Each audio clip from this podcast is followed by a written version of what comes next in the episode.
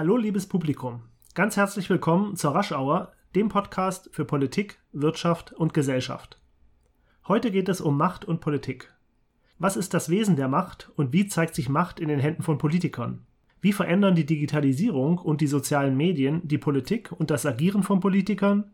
Was sollten Unternehmen und Manager beachten, wenn sie mit der Politik in Kontakt treten wollen? Und sollten Politiker die Wähler eher führen oder sollten sie ihnen folgen, etwa auf Basis von Umfragen? Dazu geht es um aktuelle Beispiele aus der Politik, wie etwa den Aufstieg der Grünen und den Abstieg der SPD. Mein heutiger Gesprächspartner zu den genannten Themen ist Dominik Meyer, der mit dem Buch Die Logiken der Macht, Politik und wie man sie beherrscht ein Standardwerk über Macht und Politik geschrieben hat. Das Buch ist vor etwa einem Jahr im Tektum Verlag erschienen. Dominik Meyer ist Inhaber und Geschäftsführer von Miller und Meyer Consulting, einer 1997 mit Constanze Miller gegründeten Beratung für Strategie und Lobbying. Seit Gründung der Deutschen Gesellschaft für Politikberatung im Jahr 2002 ist er zudem deren Vorsitzender. Schwerpunkte seiner Arbeit sind strategische Positionierungsberatung und Lobbying sowie Fragen der Ethik, Transparenz und Qualitätssicherung. Meyer ist zudem Mitglied in verschiedenen Beiräten, etwa bei Transparency International, dem Travel Industry Club, der Deutschen Universität für Weiterbildung sowie der Redaktion des Online-Journals Political Science Applied. Liebes Publikum, hier ist für Sie Dominik Meyer. Lieber Herr Meyer, herzlich willkommen in meinem Podcast. Herzlichen Dank. Ich freue mich auf die nächsten Minuten mit Ihnen. Herr Meyer, Sie haben ja das Buch äh, Logikerin der Macht geschrieben. Was hat Sie denn eigentlich angespornt, äh, ein Buch über Ihr Metier zu schreiben, sozusagen? Wenn man seit über 20 Jahren als Berater in der deutschen und der europäischen Politik sich mit dem Thema Macht beschäftigen muss, habe ich gedacht, es wäre einmal Zeit, das Thema grundlegend anzugehen, weil ich eine wichtige, spannende Sache gelernt habe. Es gibt kein Land in Europa, das das Thema Macht so tabuisiert wie die Deutschen. Woran liegt das denn Ihrer Ansicht nach? Hat das viel mit der Geschichte zu tun? Es hat zum einen mit der Geschichte zu tun, zum anderen hat es auch damit zu tun, dass wir Deutschen diesen Begriff der Macht immer nur negativ auslegen, immer sehr stark mit Mythenbildungen damit umgehen und auch oft Schwierigkeiten haben, politische Realitäten, denen wir leben, einfach anzuerkennen. In welchen Ländern äh, wird das denn viel stärker ausgelebt? In Frankreich zum Beispiel oder in Großbritannien? Sehen Sie genau Frankreich, Großbritannien oder die Vereinigten Staaten oder China, die einen sehr positiven Machtbegriff haben und sagen, Macht ist ein wichtig positives Zeichen, um Interessen durchzusetzen, aber eben nicht Interessen äh, im Partikularinteressen, sondern Interessen für mein Gemeinwesen. Damit auch einen ganz anderen, positiveren Zugang zu Eliten haben als wir Deutsche. Was ist denn Macht überhaupt? Man kann ja Macht als Vermögen zu handeln bezeichnen oder man kann Macht auch als äh, Dominanz definieren, die quasi sogar Gewalt oder Zwang ausübt. Da haben Sie vollkommen recht. Macht kommt einfach vom Machen und das Vermögen von Menschen, Dinge zu verändern, ist Ausüben von Macht. Die Griechen haben es mit dem schönen Begriff der Dynamis, der Dynamik bezeichnet. Was ganz spannend ist, die Macht als Dominanz, die Macht zu sagen, Widerstand zu brechen, ist eine moderne Auffassung von Max Weber, die wir auch übernommen haben und die die Machtpotenzial auf die Frage der Dominanz reduziert, was im politischen Bereich der entscheidende. Gibt es denn sowas wie Grundprinzipien der Macht beispielsweise, die jeder wissen sollte, der sich im politischen Bereich bewegt? Ja, es gibt ein paar wichtige, spannende Grundprinzipien, die übrigens in allen Epochen zu allen Zeiten gelten. So wenigstens meine, unsere These. Machtkämpfe sind immer Nullsummenspiele. Das heißt, es gibt nur zu gewinnen und zu verlieren. Sozusagen bunte Kuchen. Der eine Kuchenstück ist größer als das andere.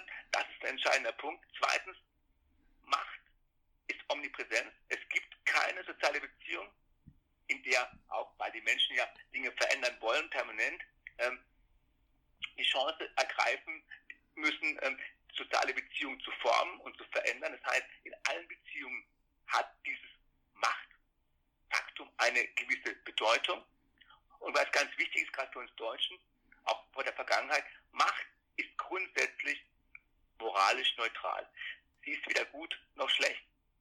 Und ganz, ganz wichtig, auch für uns Deutsche ganz wichtig, Macht muss sich immer rechtfertigen. Wer Macht ausübt, muss auch immer sagen, warum er sie und wie er sie ausübt. Wenn Sie sagen, Macht äh, ist auch immer ein Nullsummenspiel, das bedeutet ja eigentlich, dass es dann zu einem brutalen Wettbewerb um die Macht kommt, weil was der eine gewinnt, verliert der andere. Des, deswegen haben, hat sich in der Geschichte ein großes, eine große Diskussion über, wie man Sozialordnungen zusammenführt, organisiert ergeben, um dieses Machtspiel, dieses, dieses Spiel um Gewinnen und Verlieren oder Freund, Feind in einem politischen Rahmen zu gießen. Das heißt bei uns in der modernen Demokratie. Gibt es nicht auch Situationen, wo zwei Parteien vielleicht äh, gleiche Interessen haben und dann auch zusammen Macht ausüben? Beispielsweise, wenn man äh, dran denkt, dass es vielleicht künftig mal eine schwarz-grüne Regierung geben könnte und beide Parteien darauf äh, hinsteuern, auch wenn das vielleicht nicht direkt abgesprochen ist. Wenn sich zwei Parteien zusammenschließen oder zwei Gruppen zusammenschließen, somit ihre Macht zusammen zusammensetzen, also addieren, ist natürlich immer eine bessere Ausgangslage, aber es wird sicherlich zwischen den beiden Parteien auch noch andere Parteien geben, die das nicht möchten. Das heißt, ähm, je stärker man natürlich Allianzbildung machen kann, äh, in einem großen Kuchen, desto mehr hat er vom Kuchen und deswegen wird das Stück der anderen kleiner. Aber es wird immer das Thema Freund-Feind geben, weil es immer in der, gesamten Politik verschiedene Auffassungen von Vorstellungen und Wahrnehmungen gibt. Wie äußert sich denn Macht heutzutage im politischen Berlin? Kann man das so ein bisschen generell beschreiben? Macht, Macht im, heutigen Berlin ist die, ist die Frage von Führungsfähigkeit. Wir haben seit einigen Jahren eine ganz spannende Diskussion über Führungsfähigkeit. Und das ist dann immer die, verbunden mit der, mit der Machtfrage. Möglicherweise stehen wir auch in den letzten ja, Monaten der, der Bundeskanzlerschaft von Frau Merkel vor der Frage, stehen wir vor einem großen Machtvakuum, weil die Nachfolgefrage nicht geklärt ist. Eigentlich würde man doch erwarten, wenn jemand, ähm, wenn die Regierungszeit von jemandem ausläuft, dass sich eigentlich äh, da sehr viel dahinter aufstaut, wo man sagt, da sind Leute, die wollen unbedingt jetzt dahin drängen auf den freien Posten. Es ist doch eigentlich erstaunlich, dass es das gar nicht gibt oder wenig gibt. Das ist eine sehr spannende Frage, die letztlich in der Geschichte auch ganz gut beantworten, weil nur in einer Demokratie, auch in anderen Herrschaftssystemen, die Herrscher oder, oder Kanzler oder Premierministerinnen immer versucht haben, ähm, die, die ja, potenziellen Gefahrenquellen, also Gegnerinnen und Gegner, im weiten Abstand zu halten, um selbst in die Gefahr zu kommen, ähm, gestürzt zu werden und sich damit final immer auf kleine loyalitäre Freundschaftskreise äh, verlassen haben, die es ermöglicht haben, den Abstand zu anderen zu haben, um sozusagen ein Machtvakuum aufzubauen, das ihnen nicht gefällig werden kann, weil es keine Kandidaten gibt, die in der Nähe gewesen wären, um die Person zu stürzen. Das ist oft ein Problem für Machtvakuum und es zeigt immer gute Führung, dass Menschen sich rechtzeitig Gedanken machen in, in, in Leitungsämtern, in Kanzlerschaften, in Herrschaftsverhältnissen, um die Nachfolge zu regeln.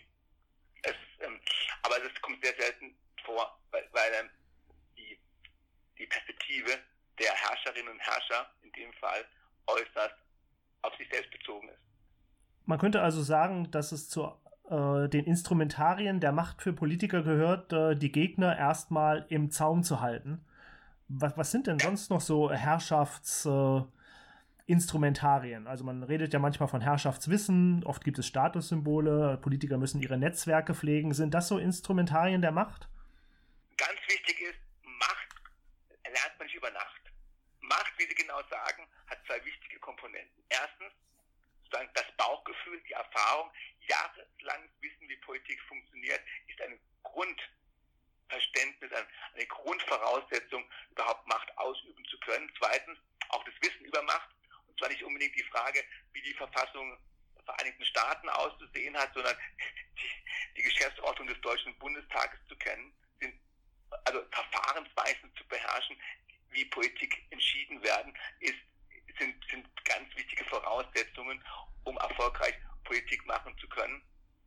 Und äh, dazu gehört es auch, und das ist der entscheidende Punkt von, von Macht und Politik und von politischer Herrschaft, Loyalität.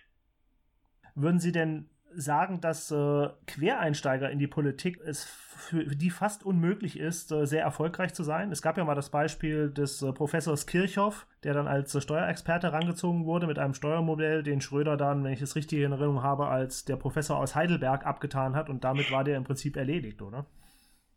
Es kommt ganz, ganz selten vor, auch meistens nur in Demokratien, dass Seiteneinsteiger eine große Chance haben. Meistens, meistens ist ist die Ausnahme, bestätigt die Regel, ist nicht der Fall. Und man sieht bei Trump zum Beispiel, was es bedeutet, wenn ein, wenn ein Top, wenn ein Top Person aus dem, aus dem Wirtschaftsbereich plötzlich glaubt, äh, er verstünde etwas von Politik. Welche Eigenschaften muss denn ein guter Politiker haben? Also Trump ist da ja wahrscheinlich nicht gerade das Paradebeispiel, wie Sie es äh, definieren würden, nehme ich an. Nein, davon, das würde ich auch nicht sagen. Sie dürfen jetzt nicht schmunzeln, aber die wichtigste Fähigkeit eines modernen Politikers, eigentlich immer, aber modern, ist die Belastbarkeit.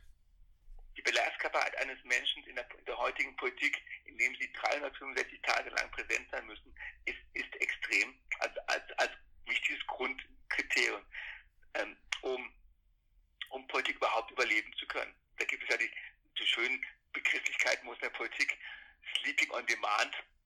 Sie müssen als Politiker jederzeit Chance haben können, mal zwei Stunden schla zu schlafen und dann wieder sieben Stunden fit zu sein und zwar auf Kommando, weil einfach ihr Arbeitsalltag eigentlich ohne Schlaf auskommen muss. Das sind so, so, so grundlegende physische Herausforderungen, die man erstmal, die man erstmal haben muss. An, ansonsten ist, ist der entscheidende Punkt eines Politikers, ob er es schafft, sein eigen, eine Balance zu finden zwischen den, seinen eigenen persönlichen Interessen und den Interessen für die Allgemeinheit. Das heißt, ein Politiker, der es nicht schafft, sein, sein Denken ganz konzentriert, gezielt auf das Gemeinwohl auszurichten und das auf konsensualer Ebene zu erreichen, hat keine Chance, gehört zu werden. Das klingt mir jetzt sehr nach einer Idealvorstellung der Politiker, der äh, zuerst an das Allgemeinwohl denkt. Denken nicht viele Politiker doch zum ersten Mal an die Wählermaximierung und äh, an ihre Partei? Ein Politiker, der nicht an die Wählermaximierung denkt, wird nicht lange überleben. Deswegen nochmal eindeutig klar gesagt, es ist die Balance zwischen dem eigenen Interessen, das heißt, wie komme ich an die Macht, wie komme ich zu meinem Mandat, aber auch zu sagen, ich habe das Mandat ja als in einer Demokratie von Menschen als Vertrauensvorschuss geschenkt bekommen, wie kann ich es ausüben für die Allgemeinheit. Genau in diesem Spagat steht jeder Politiker und die Menschen spüren sehr genau, wie ernst er seine eigenen Interessen nimmt und wie ernst er aber auch das Interesse an der Allgemeinheit nimmt und entscheiden dementsprechend auch sehr schnell, ähm, ob sie ihm vertrauen können oder nicht. Sie haben ja ein Vier-Phasen-Modell entwickelt, wie Politiker ihre Interessen umsetzen können oder sollten. Können Sie das vielleicht ein bisschen erläutern, wie dieses Vier-Phasen-Modell aussieht? Es ist eine sehr einfache Sache. Die vier Phasen bedeuten, dass man sich immer Gedanken machen muss am Anfang, habe ich, die, habe ich die richtigen Informationen? Habe ich, habe ich das richtige Wissen? Zweitens, wie bilde ich meine Botschaften? Wie kann ich meine, meine, meine Botschaften auch an die, an die Menschen, an die, an die Politik bringen? Der dritte Punkt ist, dass sie strategiefähig sind. Also kann ich längerfristig an einer Idee festhalten und sie auch umsetzen. Viertens, und das ist der auch entscheidende Punkt, welche Form von Gesprächen, welche Form von Formaten brauche ich, um mit Menschen mich zu treffen, um, um von Menschen gehört zu werden und natürlich auch Menschen überzeugen zu können. Ist das auch Ihre Aufgabe dann letztlich, äh, solche Modelle tatsächlich äh, für einen konkreten Politiker umzusetzen? Oder machen das äh, andere Berater oder muss er das auch selber also, leisten zum Teil? Wichtig ist, dass dieses Thema Macht aus verschiedenen Perspektiven gesehen werden kann. Man kann sie sagen, als Machtberater, als, als Berater eines, eines wichtigen Politikers sehen. Man kann es auch extern wie ich als Berater der Menschen berät, der in die Politik hinein wollen oder wie, wie Organisationen, Unternehmen, Menschen von der Politik gehört werden wollen, machen. Aber die Grundprinzipien sind, sind, sind, immer, sind immer dieselben. Die einzige zentrale Frage, wie wir, glaube ich, das Thema Beratung, Berater zusammenfassen kann, ist, wie kann man dem Gegenüber helfen, in der richtigen Sekunde mit der richtigen Person, dem richtigen Argument zu reden. Das ist, glaube ich, kern zusammengefasst die Herausforderung von politischer Beratung, seit, seit es Beratung gibt, nämlich solange es Politik und Macht schon gibt. Und das hat sehr viel mit Erfahrung zu tun letztlich. Ich glaube, dass die Erfahrung das entscheidende Moment ist. Nicht umsonst haben, haben in, im Römischen Reich einmal über 500 Jahre zwölf Familien die gesamte Herrschaft im Römischen Reich geführt. Wenn man vielleicht nicht bis ins Römische Reich zurückblickt, aber so mal auf die letzten 20 Jahre, wie unterscheiden sich denn heutige Politiker von der Generation vielleicht von Helmut Kohl und auch noch äh, von Gerhard Schröder? Eine spannende Frage. Ich glaube, dass von den Herausforderungen, von den Grundprinzipien, die wir schon besprochen haben, ähm, dass sich nicht so viel geändert haben, aber Politiker müssen sich den Veränderungen anpassen und die Veränderungen, die die Politik in den letzten 20 Jahren in einer derartigen Radikalität erlebt hat, sind zwei Phänomene. Erstens Digitalisierung, zweitens Globalisierung. Und wir haben einige Beispiele gehabt in den letzten Monaten.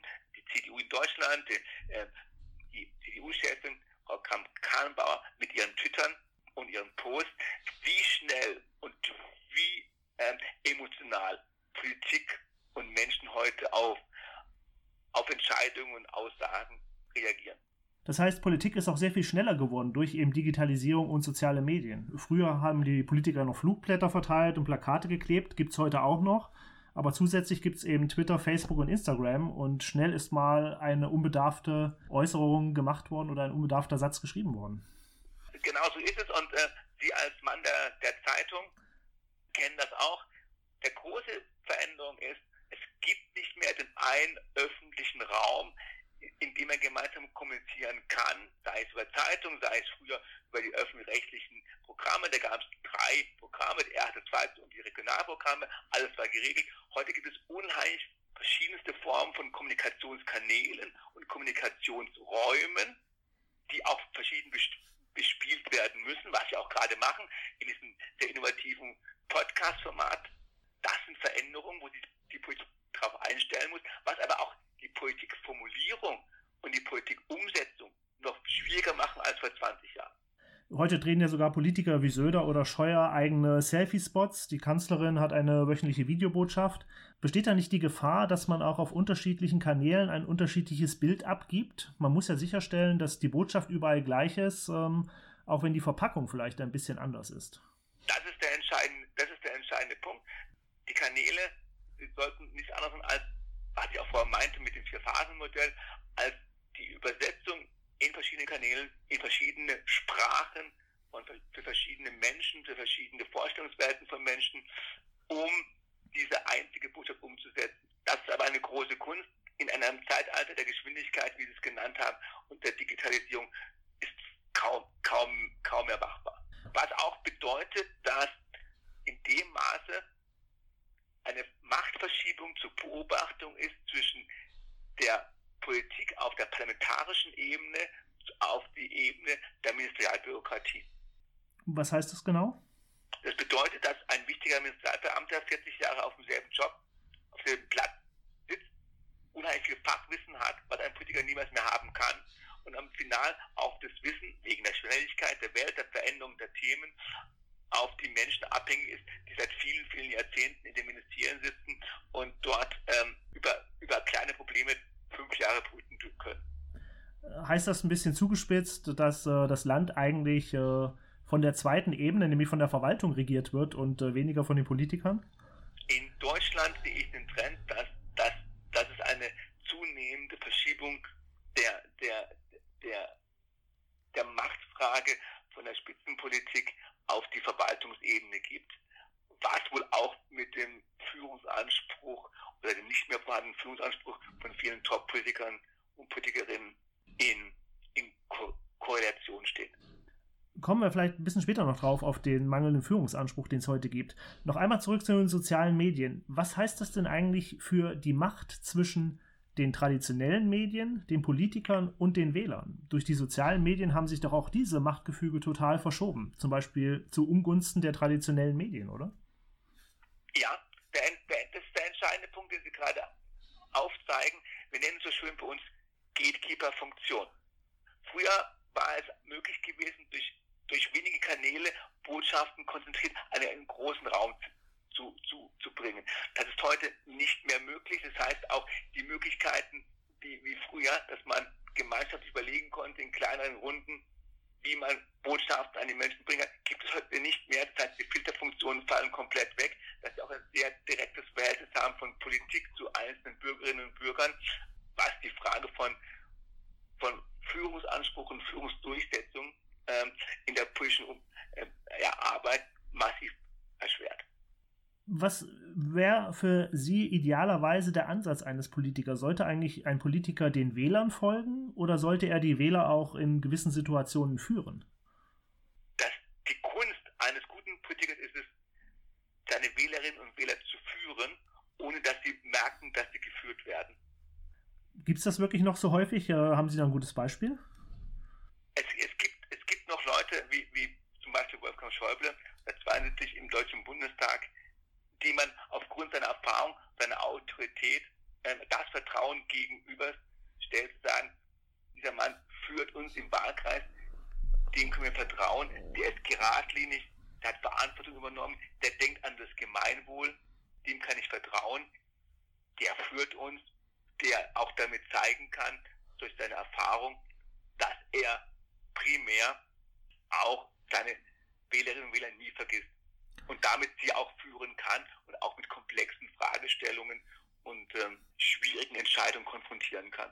Und sie ihm dann glauben, dass er doch die richtige Entscheidung trifft.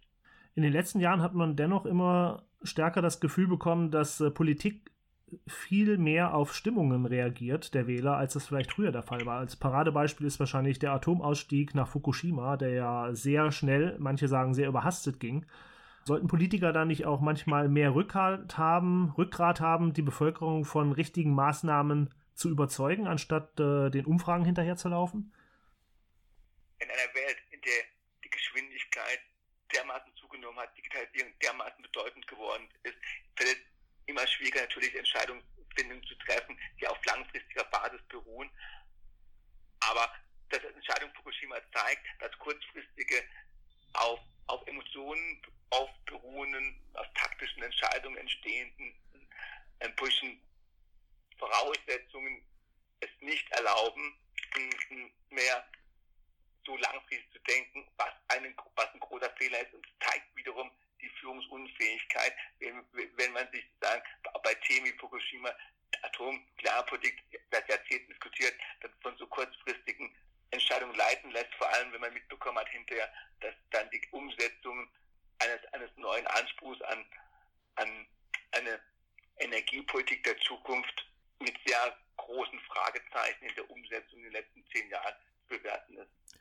Und aus heutiger Sicht könnte man so sagen, es war auch kurzsichtig. Man kann sicher über Atomkraft äh, diskutieren, wie sinnvoll das ist und ob das bis zu Ende gedacht wurde. Ähm, Thema Endlagerung.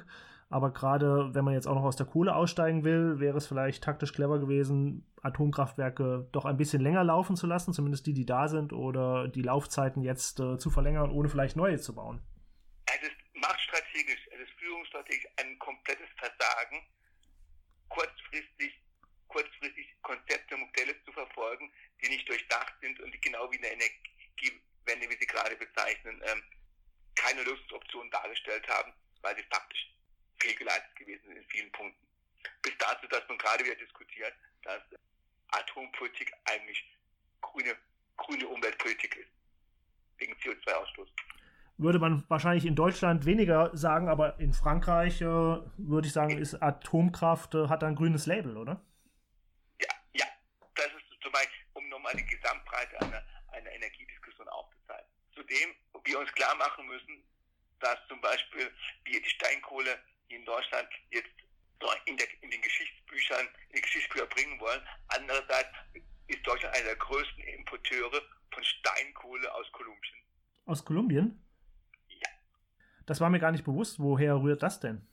Weil, weil die Kosten-Nutzen-Struktur ähm, so, so gut ist, dass, dass die Deutschen, weil wir ja keine Steinkohle mehr selbst anbauen wollen langfristig, trotzdem auf Steinkohle angewiesen sind wohl und dann ähm, auf den globalen Märkten und zu einem der ganz größten Steinkohleimporteure entwickelt hat.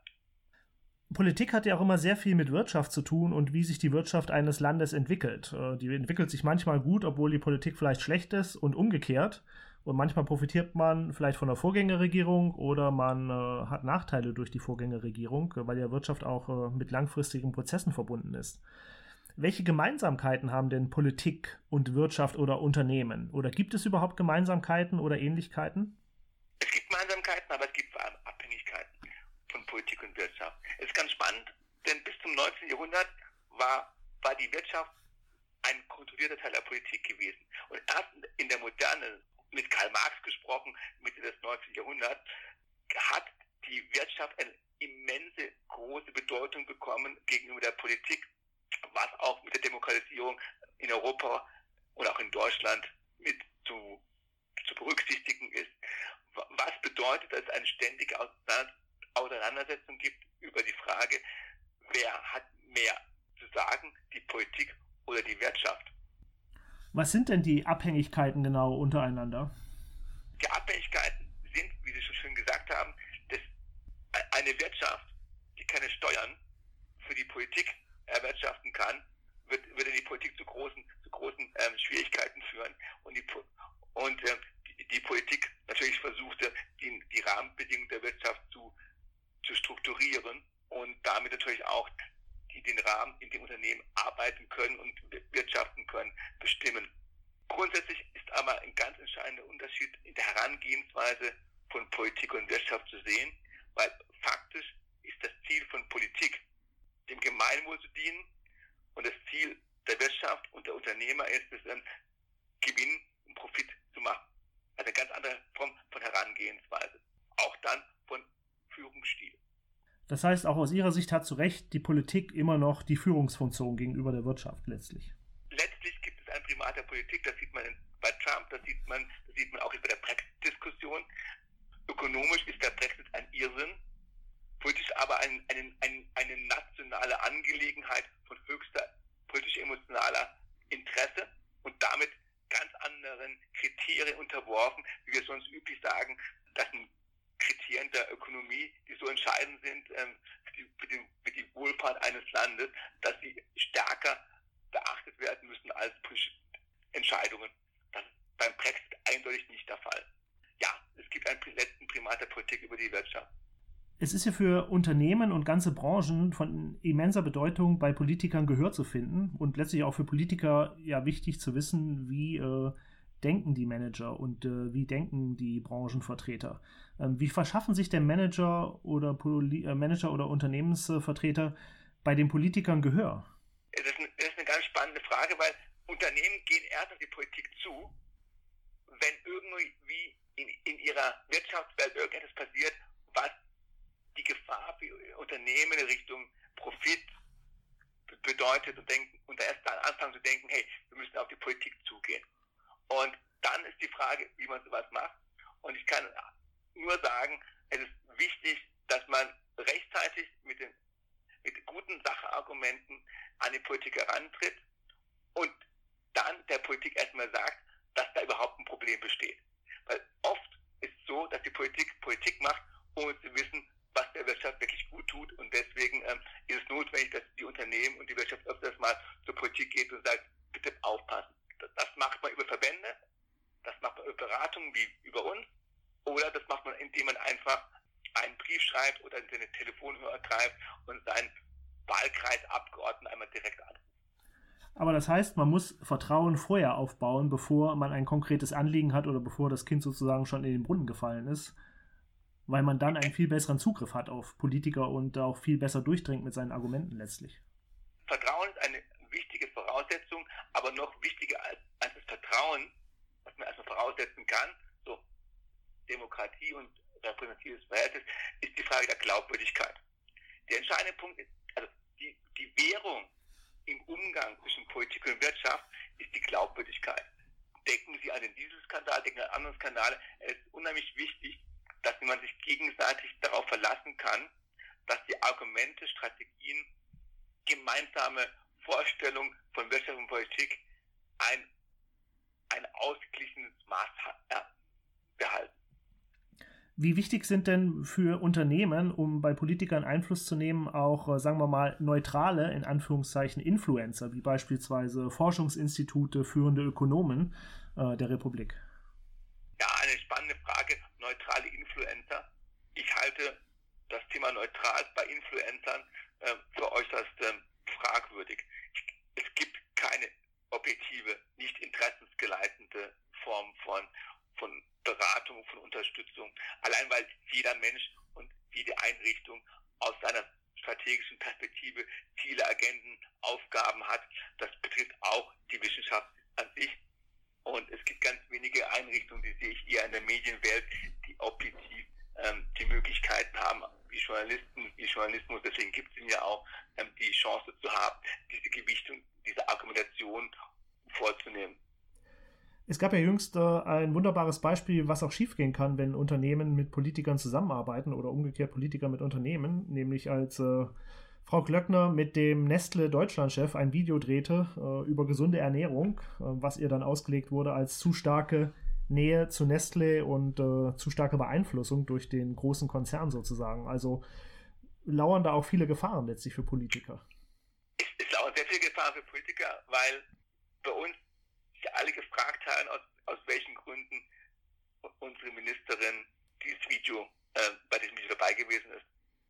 Für das Unternehmen natürlich als, als Marketing eine gute Sache. Und für die Politikerin? Können Sie da erkennen, was für Sie der Anreiz war, da mitzumachen? Das, diese Frage haben wir, uns, haben wir uns alle gestellt und ähm, ich glaube, das, der Fall hat nochmal gezeigt, ihr und allen anderen, wie sorgfältig man abwägen muss, inwieweit man mit allen Unternehmen in derartigen Formen von Kommunikation tritt. Ich kann nur raten, beiden Seiten aufgrund von Glaubwürdigkeit zwischen, zwischen Wählerinnen und Wählern und zwischen der Politik genau aufzupassen, welche Form von gemeinsamen Auftritten man wählt. Glaubwürdigkeit ist ja auch für viele Institutionen eine wichtige Währung, beispielsweise für die Europäische Zentralbank. Sie haben mal gesagt, die EZB sei ein gutes Beispiel für falsche technokratische Politik, weil sie vielleicht in Deutschland auch äh, den Kontakt zu den Bürgern verloren hat. Können Sie das noch ein bisschen ausschmücken? Ja, das habe, habe ich gesagt. Ähm, ähm, grundsätzlich, dass die EZB technokratische Politik macht, ist, ist okay. Nur wenn dann angefangen wird, aus einer technokratischen Politik, also eine, eine Finanzpolitik zu machen, halte ich das für eine falsche technokratische Politik und zweitens auch nicht für die ursprüngliche Aufgabe, für die die EZB geschaffen wurde, weil Finanzpolitik ist nicht Aufgabe einer EZB, Finanzpolitik ist Aufgabe der nationalen Regierung, der nationalen Parlamente. Und hat das äh, Ihres Erachtens dann auch dazu geführt, dass die EZB eben nicht mehr ihr Kernziel, jedenfalls in den Augen vieler Beobachter, nämlich Preisstabilität verfolgt, sondern sich auf fiskalisches Terrain begeben hat letztlich, was dann auch ein bisschen zur Entfremdung zwischen den deutschen Bürgern zumindest äh, und der EZB geführt hat. Eindeutig. Wir, mit großer Spannung wird in Deutschland verfolgt äh, die Politik der neuen, der neuen EZB-Chefin bezüglich Green Deal, was das auch bedeutet, ob das auch ein weiterer Weg ist, die finanzpolitische Seite oder die, die aus, von, der, von der technokratischen Geldpolitiksteuerung ähm, hin zu einer Finanzlenkungspolitik zu kommen und damit direkt Politik zu machen. Politik zu machen von einer Einrichtung, die in keinster Weise eine, ja, eine demokratische repräsentative Legitimation hat. Und die letztlich dann auch wieder Wählern ja nicht äh, Rede und Antwort stehen muss und auch von Wählern bestraft oder belohnt werden kann. Richtig, aber immenses Einfluss auf, auf die Haushaltsführung und äh, Finanzpolitik in ganz Europa hat. Die jüngste Befürchtung ist ja schon, quasi in Brüssel wird ein großer äh, grüner Fonds aufgelegt und äh, da werden ja schon Milliardenbeträge herumgeboten und die EZB kauft dann irgendwann die Anleihen dieses Fonds. Das würde wahrscheinlich nicht zur Glaubwürdigkeit der EZB beitragen.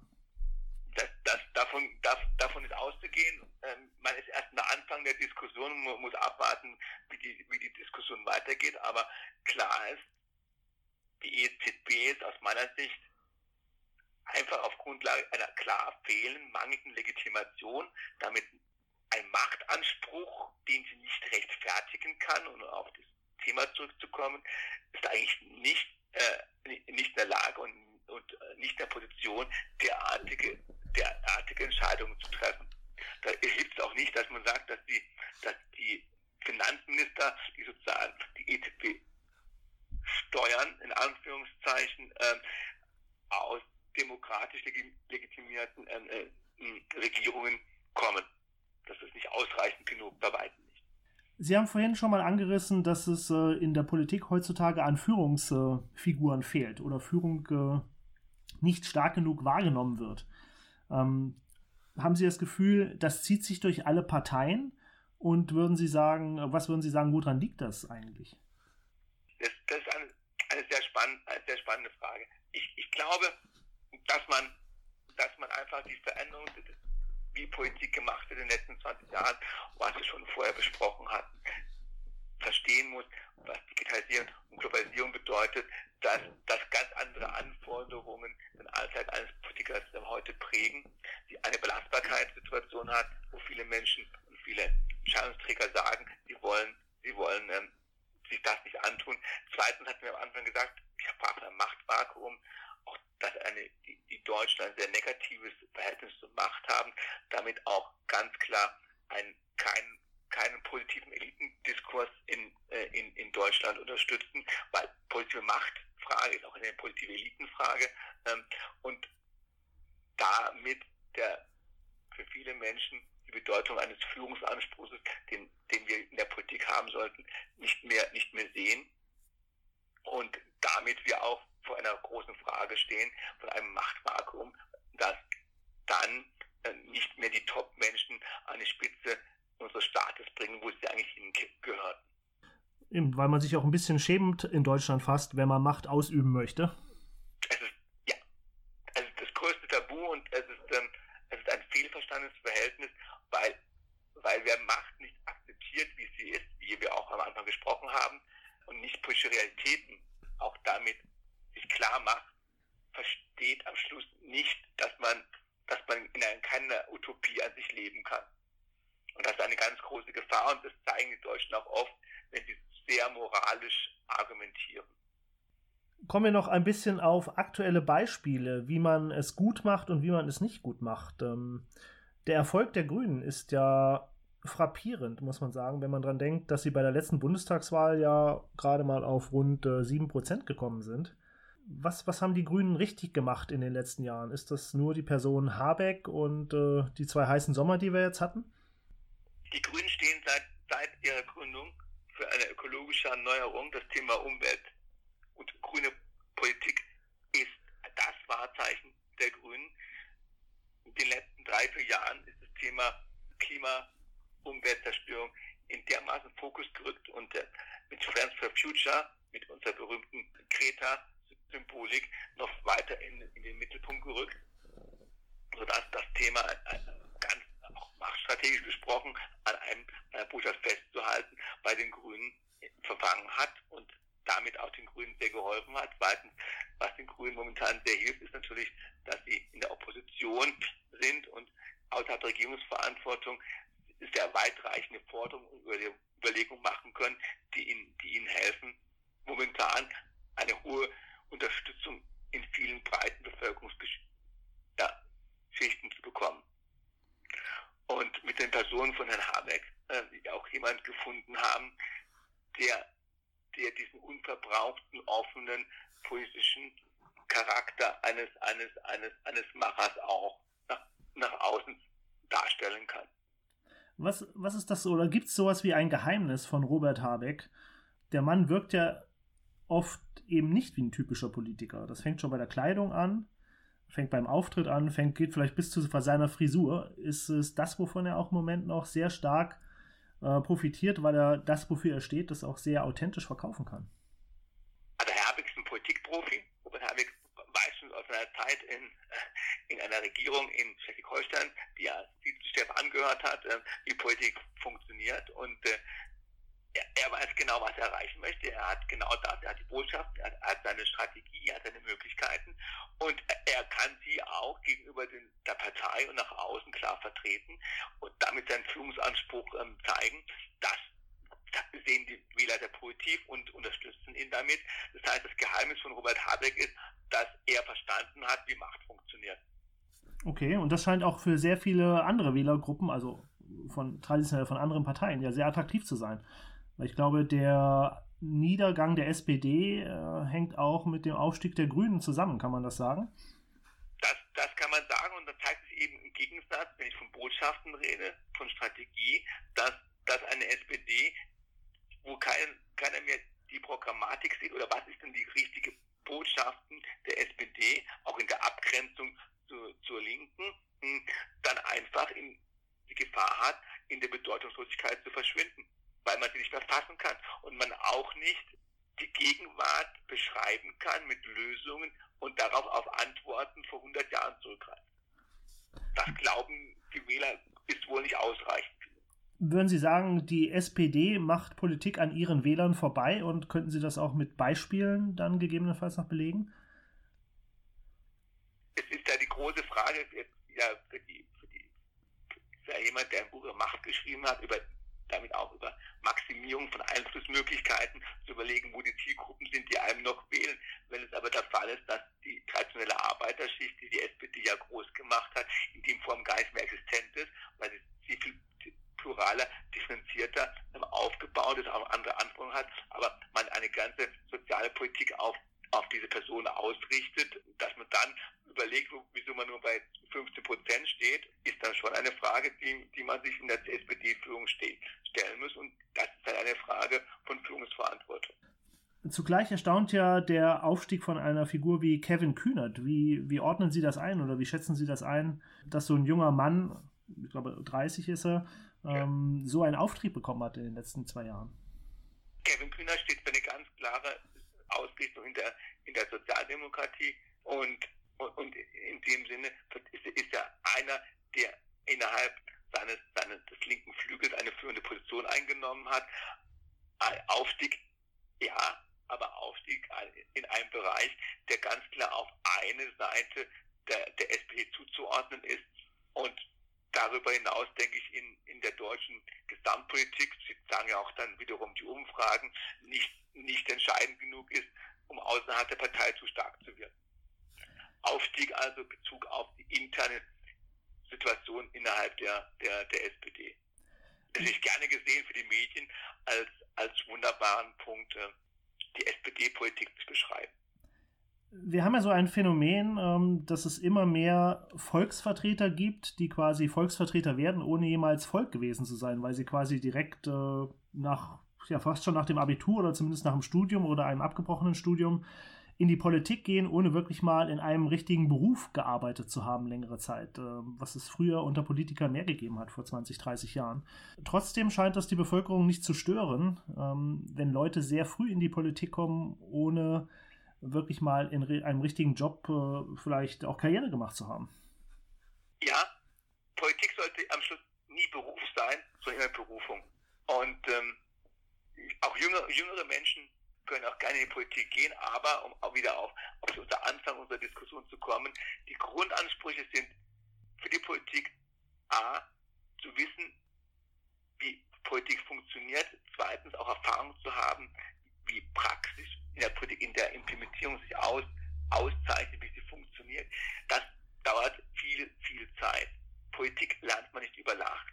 Politik ist ein Erfahrungsprozess und deswegen hat sich immer als wichtig erwiesen, bevor man in entscheidende Positionen bekommt, dass man Zeit hatte, Politik zu lernen und auch Menschen zu haben, die einem helfen, Politik zu lernen. Und was auch noch ein entscheidender Punkt ist, wichtig, dass man die Welt und, und Deutschland aus verschiedenen Positionen kennenlernt. Deswegen bin ich auch jemand, der sagt, wir müssten viel stärker den, die Möglichkeiten schaffen, zwischen verschiedenen Bereichen zu wechseln, also Wirtschaft und Politik und, und auch Zivilgesellschaft. Es ist ja kein Geheimnis, dass die derzeitige Regierung quasi ihren Lebensabend äh, langsam erreicht hat. Ähm, um noch ein bisschen nach vorne zu schauen, denken Sie, die aktuelle große Koalition, die nicht mehr ganz so groß ist, ähm, hält bis zur nächsten Bundestagswahl durch? Ja, die, die, die wird durchhalten, weil es gibt keine anderen Perspektiven, gerade intern innerhalb der Parteien. Deswegen werden sie durchhalten. Was auch damit zusammenhängt, dass äh, einfach viele Bundestagsabgeordnete wissen, äh, wenn es jetzt Neuwahlen gibt, äh, gerade aus der SPD, aber auch aus der Union, ähm, verlieren wir wahrscheinlich unser Mandat und es deswegen überhaupt keinen äh, Drang Richtung Neuwahlen gibt. Genau, Richtung Neuwahlen ist ganz gering. Von Seiten der, der, der, der verantwortlichen Führungspersönlichkeiten auf, auf allen Ebenen in allen Parteien. Wenn Sie jetzt tippen müssten zum Abschluss, äh, wer werden die Kanzlerkandidaten in der nächsten Bundestagswahl sein? Wird es zwei geben? Wird es drei geben? Und wer könnten die sein? Auf wen würden Sie tippen? Diese Frage ist ein reines Roulette-Spiel, die man als Politiker eigentlich nie beantworten sollte, auch nicht als, nicht als, nicht als Berater. Ich würde sagen, es ist ein offenes Spiel und ich würde mindestens drei Kandidaten geben. Herr Mayer, vielen Dank für das Gespräch. Herzlichen Dank. Ich bin gespannt. Das war mein Gespräch mit dem Politikberater Dominik Mayer. Einen Link zu seinem Buch finden Sie unter anderem auf YouTube in der Videobeschreibung. Wenn Ihnen die Sendung gefallen hat, abonnieren Sie doch meinen Podcast Raschauer. Und falls Sie meine Arbeit sogar unterstützen möchten, können Sie das tun, indem Sie die Podcasts auf den einschlägigen Plattformen teilen und weiterempfehlen. Auf YouTube können Sie den Podcast zum Beispiel liken und die Sendung abonnieren, indem Sie auf die Glocke klicken, die unten rechts unter dem Video ist. Zudem können Sie meine Arbeit auch mit einer Spende unterstützen, damit der Podcast weiterhin werbungsfrei bleibt. Mehr Informationen über mich und die Unterstützungsmöglichkeiten finden Sie auf meiner Homepage www.michaelrasch.de. Dort können Sie gerne auch Anregungen, Lob, Kritik und sonstiges Feedback hinterlassen oder mich kontaktieren. Mit dem Abonnement des Newsletters werden Sie zudem stets über neue Podcasts informiert. Die Raschauer kommt wieder. Im kommenden Jahr geht es weiter mit einem Überraschungsgast. Bis dahin, auf Wiederhören und alles Gute.